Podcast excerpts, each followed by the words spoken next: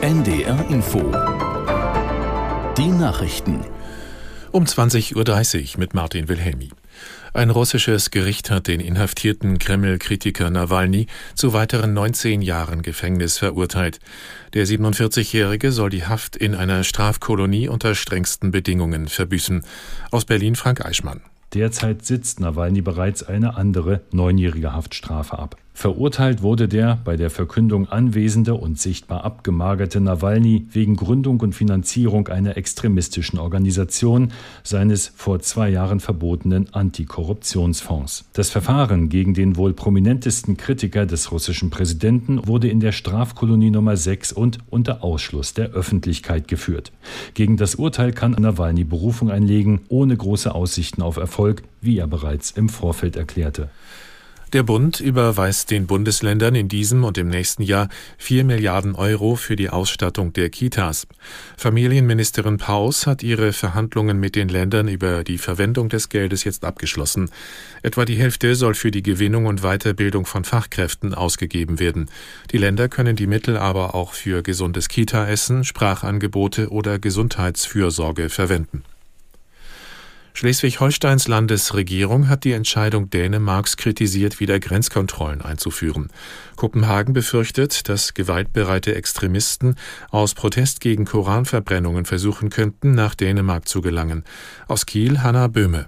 Jörg Sibbel, Staatssekretär im Innenministerium von der CDU, hält die Grenzkontrollen für nicht zielführend und er fürchtet, dass wer über die Grenze möchte, jetzt länger im Stau steht.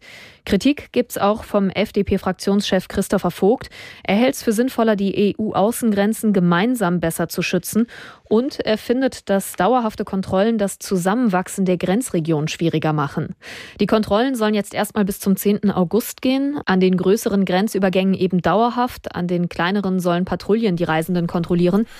Kinderärztinnen und Ärzte warnen weiterhin vor Medikamentenmangel. Die Sprecherin des Berufsverbandes der Kinder- und Jugendärzte Brunnert wies auf NDR Info darauf hin, dass notwendige Medikamente fehlten, akut zum Beispiel Asthma-Sprays. Das neue Gesetz, das Lieferengpässe bei Medikamenten verhindern soll, begrüßt Brunnert grundsätzlich. Allerdings hält sie es nicht für möglich, in kurzer Zeit die Kapazitäten für die Produktion in Deutschland und im europäischen Ausland stark hochzufahren. Das Wetter in Norddeutschland in der Nacht wechselnd bewölkt und trocken, zum Morgen hin Regen möglich, stellenweise Nebel, Tiefstwerte 15 bis 8 Grad. Morgen abwechselnd heiter und wolkig, Schauer und Gewitter mit 18 bis 22 Grad. Die weiteren Aussichten am Sonntag teils stark bewölkt und Regen, gelegentlich auch trocken mit bis zu 20 Grad. Und das waren die Nachrichten. NDR Info Shabbat Shalom. Das Magazin. Und dazu begrüßt sie Daniela Remus. Hallo und herzlich willkommen. Shalom Aleichem, teuer Freund. Wir sind gekommen von der Schleumel-Birnbaum-Gesellschaft. Wir sehen die beiden Vorstehers.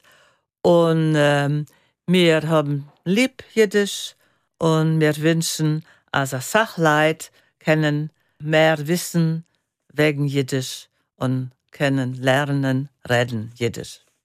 Haben Sie es verstanden? Das war eine Begrüßung auf Jiddisch von Inge Manders.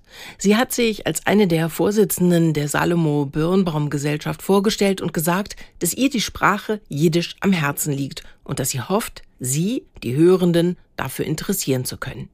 Was die Salomo Birnbaum Gesellschaft dafür tut, dazu gleich mehr.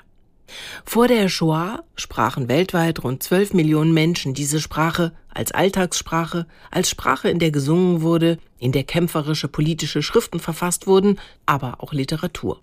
Heute dagegen sprechen nach Schätzungen nur noch etwa 1,5 Millionen Menschen diese Sprache. Entstanden ist Jiddisch in den jüdischen Gemeinden des Spätmittelalters im deutschen Sprachraum. Deshalb finden sich auch im Deutschen viele Spuren davon. Ob Pleite, Mischugge, Mischpoke, Abzocken oder Schlamassel, alle diese Wörter stammen aus dem Jiddischen.